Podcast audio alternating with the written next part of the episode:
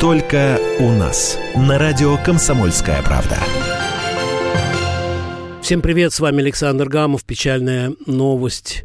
Не стало м, одного из моих самых любимых героев Юрия Лужкова, экс-мэра Москвы, а в последнее время он работал в Калининграде. Э, по сути, возглавлял хозяйство, сельскохозяйственное производство. Э, выращивал на площади 5000 гектаров зерновые, в том числе 3000 гектаров гречиха, из которой он делал гречку и продавал по социальным э, ценам. Много всего, в общем-то, у него было там интересное, и коровы, и овцы, и так далее. А, очень многогранный был человек. В политике он, я считаю, остался. И остался он, конечно, в памяти москвичей и россиян. Я предлагаю, друзья, вам послушать одно из самых последних интервью с Юрием Михайловичем Лужковым, которое мы провели на радио «Комсомольская правда» с Сашей Яковлевым. В этой студии у нас в гостях сегодня Юрий Михайлович Лужков. Юрий Михайлович, здравствуйте. Спасибо большое, что вы сегодня пришли к нам в гости. Здравствуйте, здравствуйте. Ну и надо, наверное, представить Юрия Михайловича. Обозреватель комсомольской правды Александр Петрович, вам что слово. Он, он не просто экс-мэр или экс-городоначальник, вот, он э, наш герой, герой комсомольской правды, и э, в крайние годы, по крайней мере, вот 4-5 лет, занимается фермерством. Он фермер, а, который выращивает и гречиху, и э, отару овец, и дает интервью э, эксклюзивные «Комсомольской правды». Александр Петрович Гамов, обозреватель «Комсомольской правды», я Александр Яковлев, э, журналист «Комсомольской правды». От себя добавлю выпускник студенческого правительства дублеров. Мне важно это сказать именно здесь сейчас. Он Ю... дослужился до вице-премьера, по-моему. Юрий Михайлович, а, уникальный сейчас разговор был в кабинете главного редактора Владимира Николаевича Сунгоркина. Вы его скоро сможете прочитать на страницах газеты «Комсомольская правда». Юрий Михайлович, я хотел бы вот в продолжение этого разговора, мы вспоминали те события, которым уже пять лет, если не ошибаюсь, задать, начать с неудобного вопроса, с тяжелого вопроса. А, вот это предательство, которое вы почувствовали, а, вы простили людей? Нет, предательство прощать нельзя. Но это предательство было э, довольно э, крупным по моему ближайшему окружению, а в остальном я э, никакого предательства не чувствую. В остальном, э, поддержка москвичей, мои контакты со многими-многими бывшими руководителями в правительстве Москвы, в московских структурах, в департаментах, мои контакты Э, из социальной сферы, из здравоохранением, и с народным образованием, и с высшей школой, они очень и очень э, комфортны и э, пропитаны оптимизмом. Юрий Михайлович, э, давайте мы, э, Саша, если не возражаешь, э, подключим к нашему разговору москвичей. Вот, вы и можете не прям... только, да, и не вы... только. Да, У нас не 31 только. город вещания. Да, вы можете прямо сейчас звонить Юрию Лужкову 8 800 200 ровно 9702. 8 800 200 ровно 9702. Звонок бесплатный. Юрий Михайлович ответит на любые ваши вопросы. Ну и присылайте смс-сообщение на номер 2420. Юрий Михайлович, вот э, об этом пишет Александр Петрович Гамов, естественно, постоянно, но вдруг для тех, кто к нам только что присоединился, чем вы занимаетесь сегодня прежде всего? Я э, занимаюсь сельским хозяйством в Калининградской области. Я занимаюсь пчеловодством в Калужской области.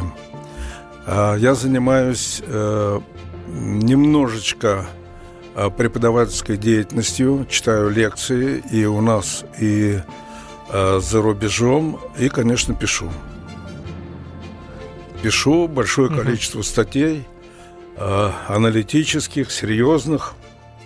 Когда приглашают на телевидение, я с удовольствием принимаю участие в тех обсуждениях, которые касаются сельского хозяйства и насущных проблем э, нашего государства не касаюсь только э, ситуации в Москве, потому mm-hmm. что это этика, может быть правильно, неправильно, но этика, которая меня э, заставляет э, отвечать всегда отказом на любые вопросы по жизни в Москве. Э, если я буду критиковать, то э, те, кто сегодня у власти, скажет, ну вот, э, изжога, зависть. Э, если я начну хвалить, то это, мне кажется, сейчас, пожалуй, даже и оснований-то особенно нет. Юрий Михайлович, и э, я попутно буду э, вот э, вам рассказывать, мы сегодня вот такой вот анонс про вас, и э, сразу же народ э, спрашивает, э, значит, странно, Лужков в бейсболке, кепка где? Ну, я могу сказать, что в кепке вы к нам приехали, да? С кепками все в порядке? В кепке, в кепке, конечно. Это э, уже неразлучный спутник всей моей жизни – а бейсболка, наверное, специально для комсомольской правды, потому что на ней герб Российской Федерации. Ну, не только для комсомольской правды, а, наверное, для всей России. Юрий Михайлович, вот вы сказали о том, чем вы сегодня занимаетесь, но ведь многие э, успешные, богатые люди, э, они предпочитают просто отдыхать, отдыхать на виллах, на кораблях, на яхтах. А что вас мотивирует? и здесь работать, и здесь работать, когда, в принципе, у вас, наверное, ведь все есть. Вот ну, мотивация у вас какая? Трудоголик. Может быть, это дурацкий принцип. Это не лечится. В наше время это не лечится, поэтому э, занимаюсь, если я э, перестану заниматься делом, то ну, у меня может быть какая-то своя философия, которая от родителей, которая от Бога.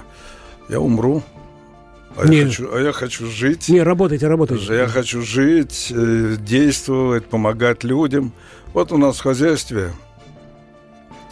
о котором вы говорите, который комсомолка описывает, 100 э, человек, это значит 100 семей.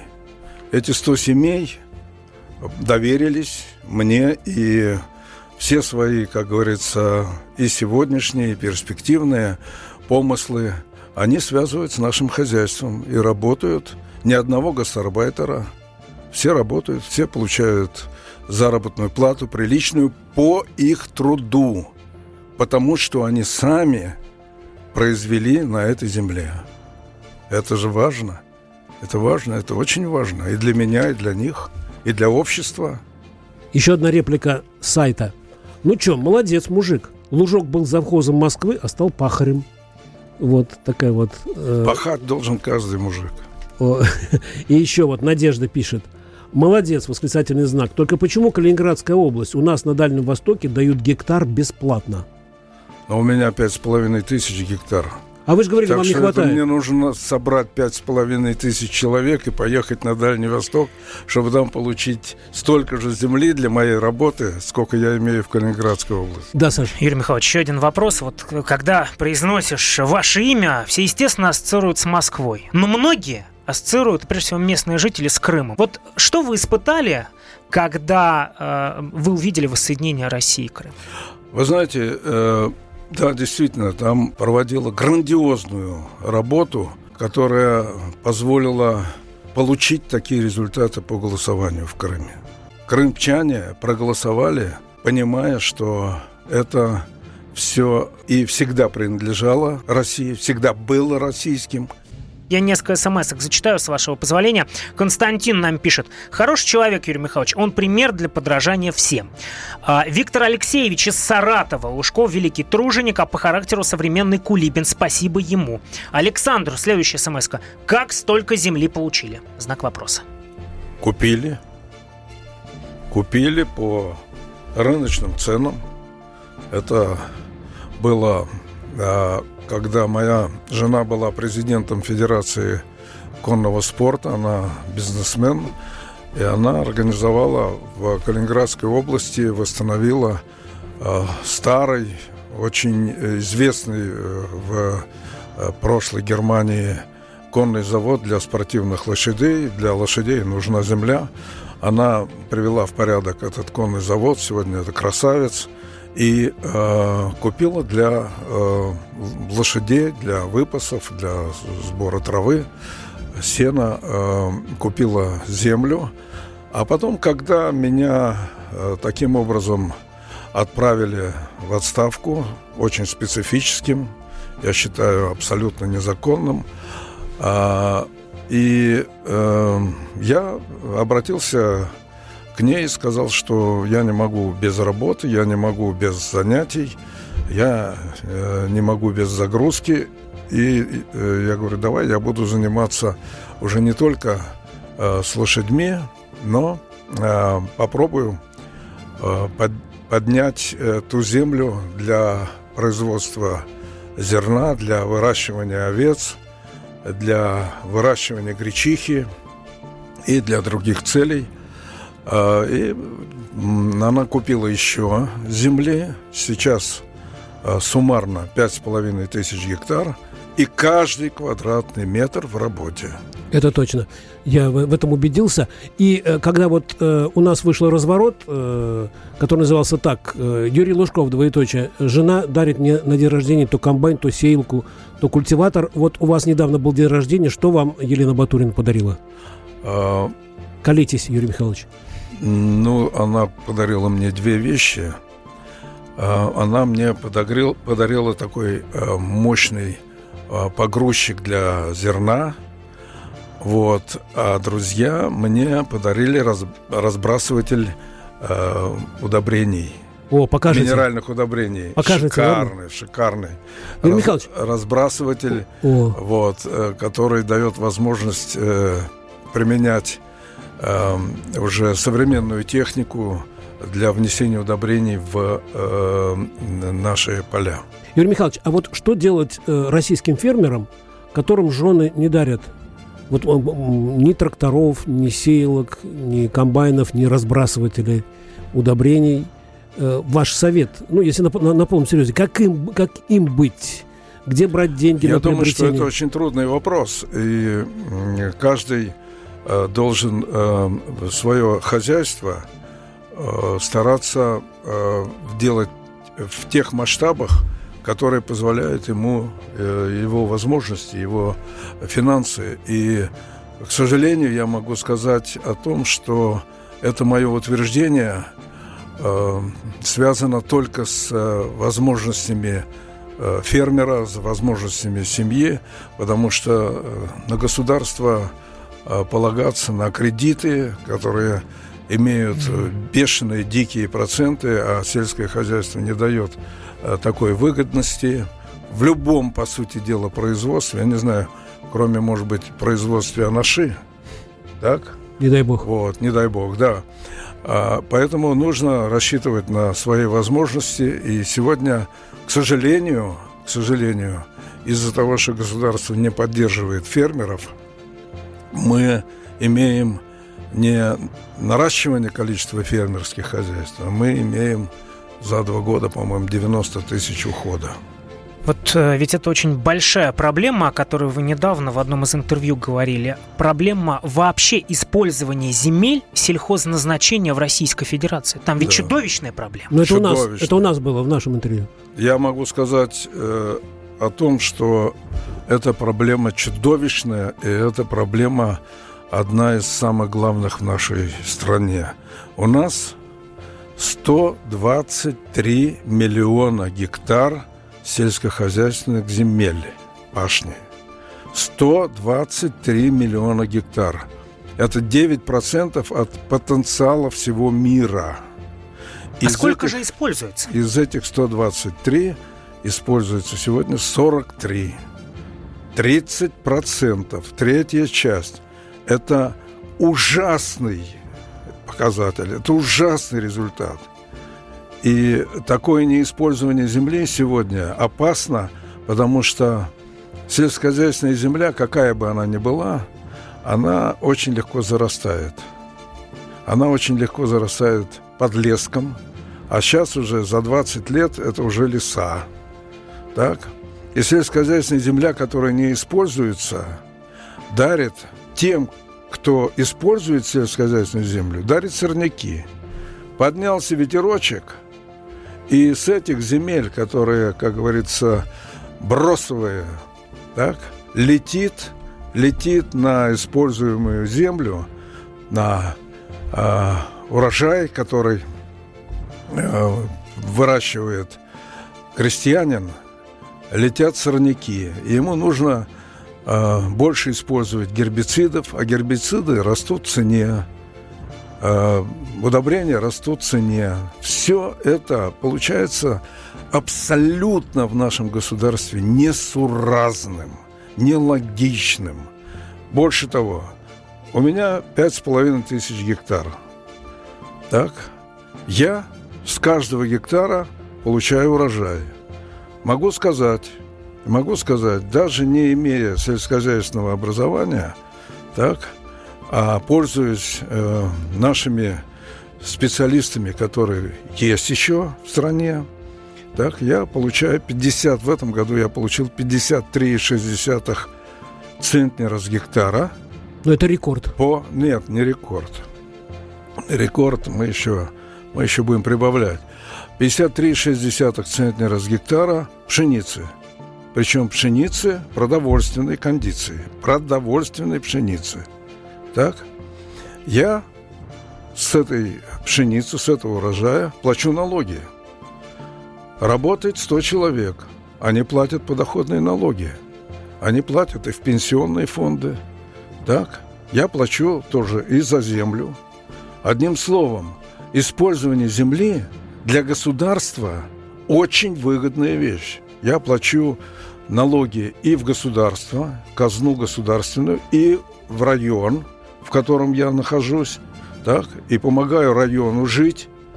А тот, кто землю не использует, почему у меня каждый гектар дает в казну страны свои отчисления, а гектар у латифундиста, который эту землю держит и э, не использует, ни одного трактора у него нет, ни одного комбайна у него нет, он не использует удобрений, а я пользуюсь удобрениями, я приношу э, вторичный доход, покупая эти удобрения, доход тому, кто производит сами удобрения.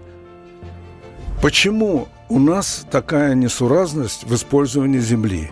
Такая несуразность в неполучении доходов, которые государство обязано было получить от тех, кто эту землю должен был задействовать а не держать и не ждать, когда там появится какой-то покупатель типа Лужкова, так, который, значит, будет с этой землей работать и будет государству отчислять, отчислять приличные прибыли. Это ужасное состояние, и э, государство сегодня совершенно не принимает никаких мер, потому чтобы 80 миллионов сельскохозяйственных землей – было взято в оборот и давало государству прибыль, которая по размерности своей не меньше, чем газ или нефть. Я напоминаю нашим радиослушателям, что в прямом эфире радио «Комсомольская правда» фермер Юрий Лужков. И э, очень интересный разговор. Юрий Михайлович, вот я когда у вас был, да, и первый раз, и второй раз, я же не только там вот высматривал, но и слышал какие-то интересные разговоры, к вам художники приезжают. А вот фермеров – Э, допустим, школа Лужкова. Мы можем вместе с комсомолкой создать вот э, школу Лужкова, и вы, вы там, может быть, э, как-то помогли, посоветовали бы что-то. Вот. Вы знаете, я э, могу сказать, что я больше склонен сам учиться, потому что э, э, хозяйство, в котором я сейчас э, работаю, э, это, конечно, определенный опыт. Мы не закончили э, в предыдущей части про школу Лужкова. Почему, допустим, на, наряду с художниками, которые у вас Сергей Андреяки, да, приезжают, да.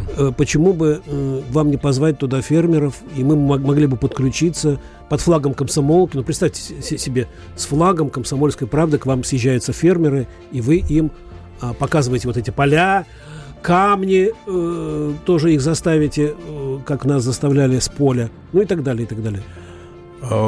Ну, когда приходит э, к нам гость из «Комсомольской правды», мы его можем задействовать, э, пожалуй, только на уборке камней с поля и навоза э, от коров. Вот. А с я точки готов, зрения школы, Э, нам еще рано, мы только начинаем входить во вкус новых технологий, начинаем входить во вкус выращивания гречки, племенных овец.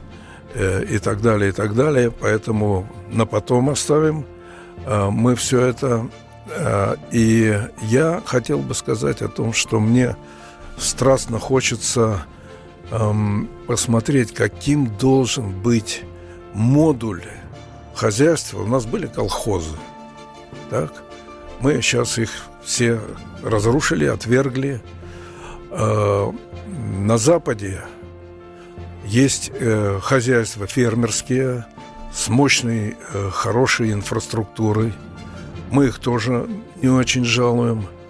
А в Америке крупные хозяйства, которые выращивают на, бесчисленном, на бесчисленных гектарах выращивают кукурузу. Помните, Хрущев там у а, такого фермера Гарста был, там да. тысячи, тысячи гектар. Тоже вроде бы не подходит. А что же все-таки должно подходить а, нам здесь, в России? Какой модуль хозяйства должен быть принят э, за основу или, по крайней мере, если не за основу, то э, какой модуль должен быть э, наиболее употребительным? Вот. И я хочу попробовать найти ответ для себя, по крайней мере, на этот вопрос, потому что я считаю, он важен для России. Важен для России. Что же все-таки нужно сделать на селе, чтобы оно вернуло свой потенциал, чтобы оно вернуло на село народ, чтобы э, уровень э, производительности, результативности села был э, равен уровню того э, результата, который мы получаем от нефти и от газа. Ведь мы это можем. А если говорить о селе, то там рождаются наши принципы жизни, там рождаются наши обычаи, там сохраняются наши обычаи, там сохраняются наши э, традиции. И когда мы говорим о самобытности России – то она не в гламурных городах, эта самобытность нашей страны. Она там. Она там, где руками своими разводят э, и выращивают зерно, и разводят скот, и делают все, что необходимо для того, чтобы кормить, кормить качественным продовольствием наш народ том числе у, и в городах. У Саши несколько смс вот только что поступило, да? А, не несколько, а очень много, и самых разных. А, а, буду зачитывать все. Михаил пишет, я был против мэра Москвы Лужкова, будучи издателем детских книг. Я не мог получить разрешение на право торговли, но, на мой взгляд, сейчас малым бизнесом в Москве идет борьба, закрываются павильоны, растут арендные ставки и так далее. Теперь я стал по-другому смотреть на события недалекого прошлого и хочу сказать вам спасибо, пишет вам Михаил. А, следующая смс очень кратко. Лужков Пескова в премьеры. Следующая смс -ка. А, Юрий Михайлович, вам надо стать министром сельского хозяйства, тогда у нас все будет хорошо. Вот, может быть, суммируя все то, что вам пишут, вы вернуться в политику, в систему госуправления готовы? Или... знаете, э, госуправление – это ужасная отрасль, где очень трудно э, быть самобытным – там нужно встраиваться вот в эту систему чиновничества, чинопочитаний, угодничества, чего у меня, к сожалению, может быть, для моей карьеры а, не было. И сейчас возвращаться, да при наличии такого правительства, которое я не уважаю, которое я считаю а, сегодня не отвечающим а, задачам, в том числе и задачам, которые ставит президент – по э, возвращению э, потенциала и авторитета нашей страны в мире при таком правительстве идти туда далеко не каждый захочет. Но если попросят, а если партия скажет... Я уже ответил на надо. вопрос. Понял. А, еще одна смс мне важно это прочитать, Алексей. Спасибо Юрию Михайловичу за Крым. Привет ему из Крыма. А, скажите, пожалуйста, куда сбываете урожай? Вот вопрос. Э, это важно. Это важно. Если говорить о э, зерне, то мы зерно э, мы вырастили суммарно где-то в этом году 14 тысяч тонн зерна. Я говорю, урожай уже э, стал лучше, 53,6 по э, пшенице и по ячменю тоже, э, и мы его продаем оптовикам. А у меня есть э, своя база хранения, элеватор маленький, э, и мы... Я бы не сказал, что он маленький. Ну, неважно, ну, по крайней мере, такой не, не, не, не сверхмасштабный, как это на э, берегу э, Балтийского моря мы видим. Итак, э, мы это все отправляем оптовикам, которые потом перепродают это зерно. Что касается гречки, мы ее недавно начали выращивать. Это опыт, который нам подсказал губернатор и необходимость губернатор Калининградской области Николай Николаевич Суканов. Я ему благодарен за это. Он, кстати, мне подсказал необходимость э, разведения племенного хозяйства овец. А овцы у нас uh-huh. романовские в Калининградской области. Это тоже первое овцеводческое племенное хозяйство. Давайте я зачитаю, и Александр Петрович вам передам эстафету. А, Юрий Михайлович, спасибо за сына инвалида, 92 год рождения. Ноутбук, принтер, дистанционную школу, лечение в Соловении, поступление в МГУ. Все дали вы. Вернитесь. Здоровья, удачи. Пишет вам Светлана. Еще одна смс -ка. А, пользуясь случаем, хочу поблагодарить Юрия Михайловича за вклад в создание храма Христа Спасителя, пожелать помощи Божий в подъеме русской земли. Дмитрий из Москвы. Я зачитываю все, и э, у нас, как правило, негатив. Вот, ну, так сложилось, вы знаете нашу, ауди... нашу, нашу аудиторию, вы это слышите. А вот тут огромное количество вот таких вот слов благодарности. Но есть и негатив. Ну, давай, давай негатив. Ну, я вот могу, я специально вот выбрал, потому что вот, ну, можно сказать, по дну поскреб э, э, такую ругательную, что ли, про Лужкова э, реакцию. Э, гость номер 1447 он э, пишет, э, это же с него, с Лужкова, начался кавказский беспредел в нашем городе. Вот что вы ответите номеру 1447, Юрий Михайлович? Я отвечу очень просто. Э, я был последним, кто вынужден был после соответствующего ко мне выхода Генеральной прокуратуры снять прописку в Москве. То есть, э, если вы помните, в Москве была прописка, и Москва была защищена от э, наплыва э, ну, из разных регионов. Я не хочу говорить Кавказ, не Кавказ.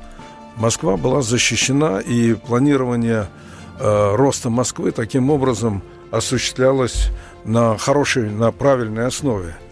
Вот. Была прописка, э, новое время, Э, депутаты, э, демократы Государственной Думы обратились в Генеральную прокуратуру э, с тем, что прописка в Москве является недемократическим инструментом регулирования численности в городе, и надо эту прописку убирать. Извините, Юрий Михайлович, вы так и говорите... Генеральная прокуратура мне сделала представление о том, что я Э, пользуюсь э, методами, которые не соответствуют новым российским законам. Извините, Михайлович, вы так говорите, там, демократы, как будто сами не принадлежали к их э, лагерю. Вы же первый э, с трибун на митингах там Ельцинов президент, я же помню все. Ну, что? Вот. Да, было время, конечно. Вот, поэтому Был, вы тоже демократ. Было время, я э, демократ, М- безусловно. Можно сказать, либерал. Безусловно, ни в коем случае не либерал. А, демократ, безусловно. Демократия, только в моем понимании, это Марксово определение Маркса – осознанная необходимость. То есть осознанная необходимость жить по законам страны. Вот, а не анархия, которая у нас в определенные периоды процветала э, буйным цветом. Знаете, я хотел бы вернуться к событиям пятилетней давности, раз мы заговорили об истории. Вот вопрос, который меня тогда мучил очень сильно, лично меня. А, большое количество людей были готовы выйти на улицу за Лужкова, но не вышли. Вот вы об этом думали? Ну, конечно. Конечно. Ну, во-первых, здесь сработало два фактора. Первый фактор – это э, предательство ближнего э, ко мне окружения – ну, это типа Ресина и иных. Вот. Это первый фактор. А второй фактор касался меня лично. Я, когда, если бы вышли на улицу люди, то могли быть жертвы, могли быть неприятности такого и физического, и морального плана для, для людей. Э, для меня это принципиально. И я э, тех, кто обращался ко мне с предложением, давай мы устроим там демонстрацию и так далее, я сказал, нет, я этого не хочу. Этого не было сделано. Может быть, с облегчением даже для тех людей, которые мне предлагали. Юрий Михайлович, э, не могу не спросить. Вы после того, что произошло пять лет назад, встречались с президентом Владимиром Владимировичем Путиным? Встречался. Встречался и очень доволен этой встречей. Я рассказал, чем я занимаюсь. Он спросил меня, Юрий Михайлович, а какие у вас проблемы? Я говорю, Владимир Владимирович, никаких. И никаких просьб у меня к вам нет, кроме приглашение быть э, гостем в Калининграде, когда там вы приедете, быть гостем э, у меня в моем хозяйстве. Он говорит, оно ну, уже более-менее такое э, сложившееся. Я говорю, нет, мы только начали, по сути дела, потому что встреча была, ну, я так понимаю, два с половиной, что-нибудь года назад – вот.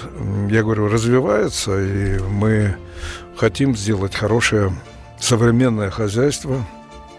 Я говорю, приезжайте, мы все будем рады вас видеть. Он пообещал. Пока времени, наверное, у него не очень в связи с такими серьезными событиями в стране, в мире. Вот. Ну, мы готовы его принять всегда. Это была встреча в Кремле, в Новогорево или где-то на нейтральной полосе? Это была встреча в Кремле, в таком э, здании, которое я хорошо знаю по старым временам. Э, я был в первом корпусе. Одним из, да, одним из э, руководителей Министерства химической промышленности, член коллегии Министерства химической промышленности, часто бывал в этом здании еще до 90-х годов. Видите, как это было давно. Долго бы беседа продолжалась?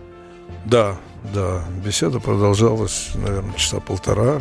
Он интересовался, и я с удовольствием ему все рассказывал. А почему вы э, до этого вот нам даже ничего про это не рассказывали, только в прямом эфире радио КП? Не спрашивали? Спрашивал я у вас. Нет. Вы так уходили, уходили. Да нет, ну что вы. Если бы спросили, я вообще человек... Теперь мы про это напишем. В, в, человек в этом отношении абсолютно откровенно, никакого секрета, я так думаю, со стороны э, Владимира Владимировича и с моей стороны по э, этой встрече, никакого запрета на эти встречи ни с чьей стороны не, э, не было, и э, все нормально.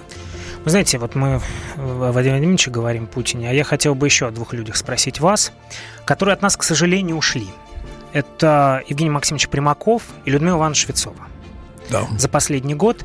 А, ведь это не просто ваши коллеги. Да. Да, это потеря, конечно, серьезная. А, потеря Евгения Максимовича – это грандиозная потеря для страны, потому что это гуру, это человек, э, который обладал не только грандиозным государственным опытом, решимостью, помните его разворот над Атлантикой, да, когда начали бомбить Белград, э, Белград, Белград. Да. Вот, это человек, который был устремлен в будущее во имя страны. И его потеря, его потеря для страны – это потеря великого, великого человека, великого патриота. И, пожалуй, мы сейчас не очень видим, а, кто мог бы вот так достойно и полноценно – занять то место в общественной жизни, хотя у него не было каких-то там сверхдолжностей. вот, в последние годы.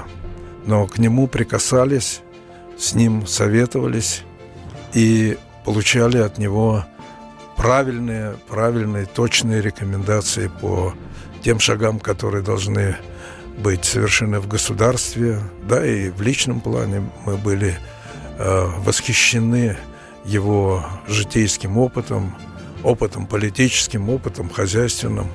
Мы потеряли настоящего, мощного, э, потрясающего человека в стране. А вы думаете о себе в учебниках истории, о том, что о вас будет написано? Рано об этом думать, надо заниматься делом. Вот. А эти все э, такие мысли, это все пустое, равным образом, как и всякие мемуары. Вы знаете, вот к вопросу о мем- мемуарах. У вас удивительная карьера.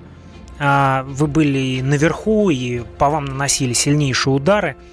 А, вы бы что-то, возвращаясь в прошлое, вы бы что-то сделали иначе?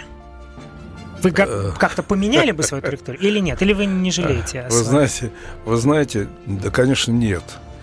Э, я состоялся, и когда меня э, Владимир Владимирович награждал, я сказал, что спасибо за современную награду, но я состоялся еще в советские времена. Вкалывали не за деньги, а вкалывали ради идеи. И у нас получалось. Ну, а еще больше материалов о Юрии Лужкове, который скончался в этот вторник 10 декабря, вы прямо сейчас найдете на сайте kp.ru, а мы бывшего мэра вспоминали вместе с моим коллегой Сашей Яковлевым. С вами был Александр Гамов. Всем пока, берегите себя. Только у нас.